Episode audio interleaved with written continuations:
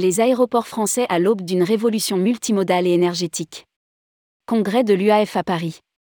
La deuxième journée du congrès de l'UAF, Union des aéroports français, était consacrée à l'organisation de plusieurs tables rondes pour échanger sur la façon dont les aéroports devaient s'approprier les nouvelles missions qu'implique la révolution climatique et énergétique mais aussi se faire entendre sur la nécessité de réformer une régulation aéroportuaire qui n'est plus adaptée aux nouveaux défis. Une journée de débat qui s'est achevée avec la signature d'une charte d'engagement des acteurs du transport aérien français en faveur de la qualité de service. De la réussite de leur mutation en plateforme multimodale et hubs énergétiques dépend aussi la future attractivité des aéroports. Rédigé par Christophe Ardin le lundi 28 novembre 2022.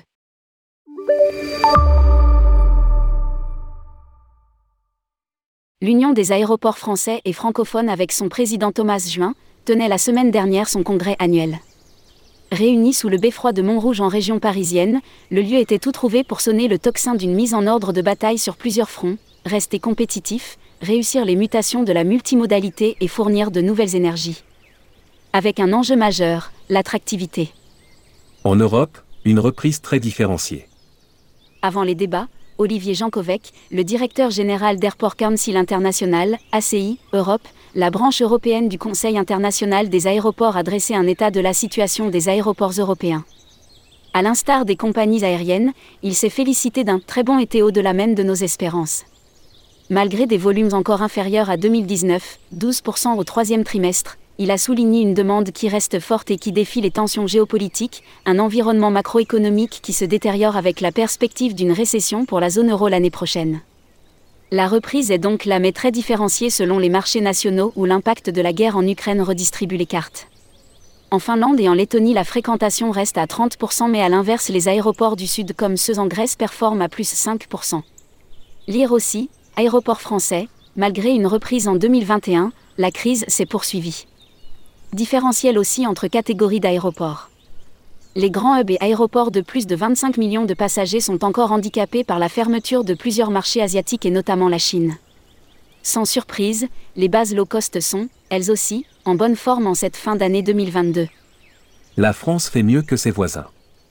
Dans ce contexte, la France tire son épingle du jeu, surtout vis-à-vis -vis de ses voisins toujours en comparaison avec l'année 2019, devenu le maître étalon de la performance, alors que l'Allemagne est à 26% et le Royaume-Uni à 18%, les aéroports français sont à moins 14%, une bonne surprise pour Thomas Juin qui pensait en février 2022 finir l'année à 30%.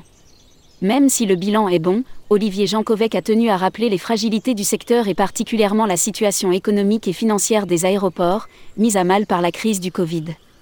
Avec encore des volumes de fréquentation inférieurs, les revenus sont encore trop faibles alors que les pressions inflationnistes, les investissements, tirent les coûts vers le haut et que les aéroports européens ont pendant la crise accumulé une dette supplémentaire de 60 milliards d'euros qu'il faudra bien rembourser, avec en plus des besoins en investissement très conséquents concernant la décarbonation, la digitalisation et la qualité de services estimés entre 300 et 400 milliards pour les dix prochaines années. La régulation aéroportuaire ponne de discorde entre les aéroports et les compagnies.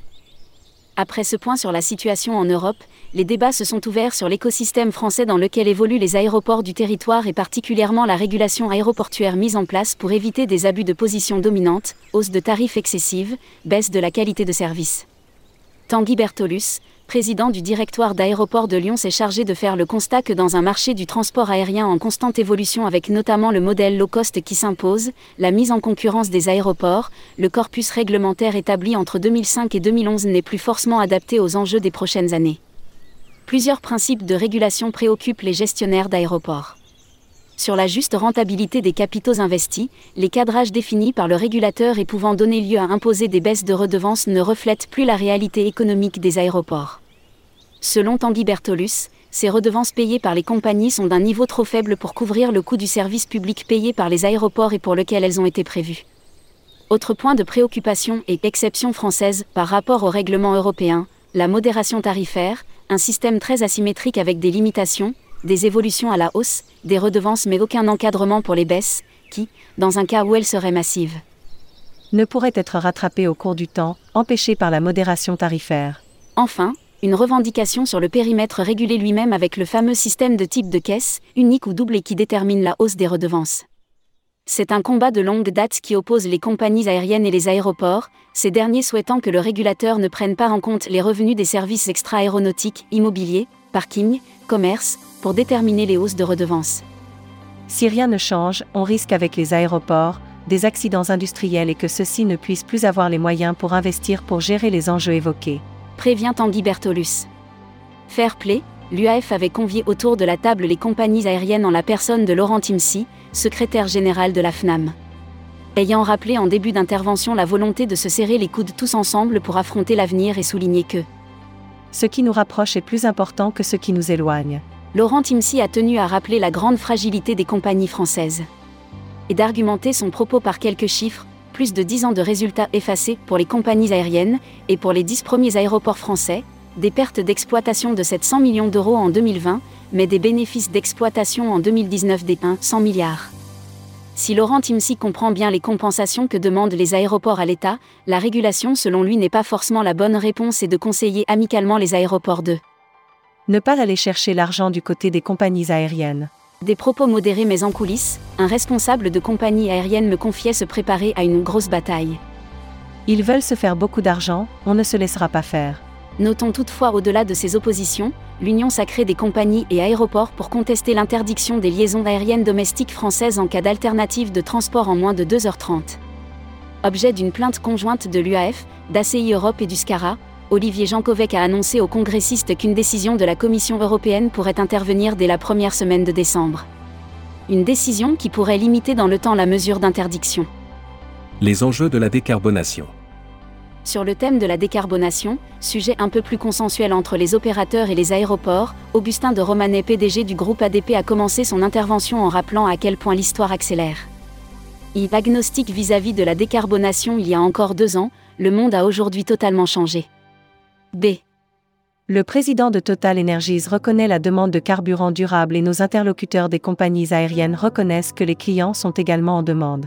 Désormais, explique Augustin de Romanet, la feuille de route du groupe ADP est de se transformer en un hub multi-énergie et multimodal et de se décarboner.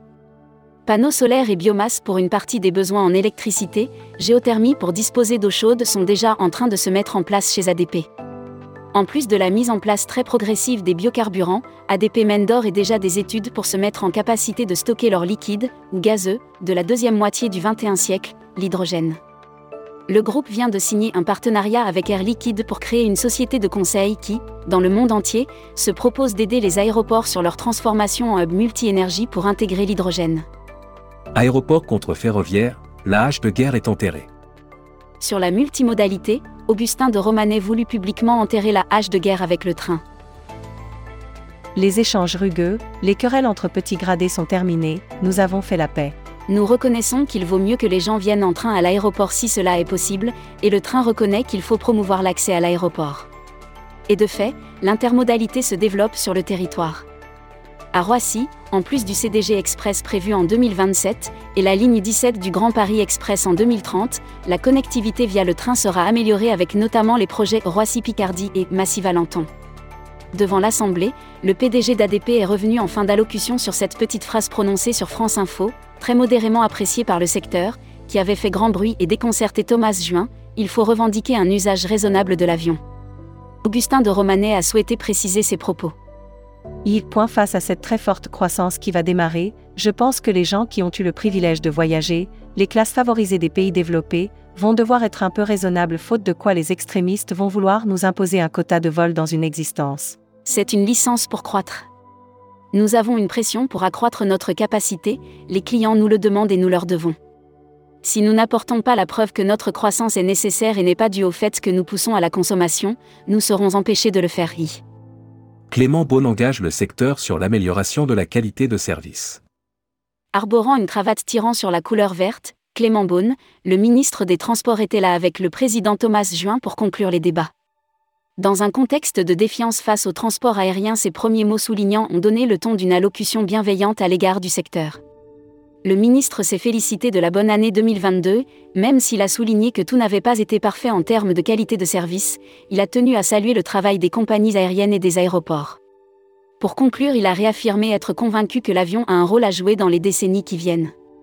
En conclusion du congrès, et en prévision des grands événements à venir qui impliqueront fortement les infrastructures aéroportuaires et les compagnies aériennes, Coupe du monde de rugby, J.O 2024. Une charte pour une amélioration continue la qualité de service et pour mettre une amicale pression sur une bonne synergie de l'écosystème du secteur aérien pour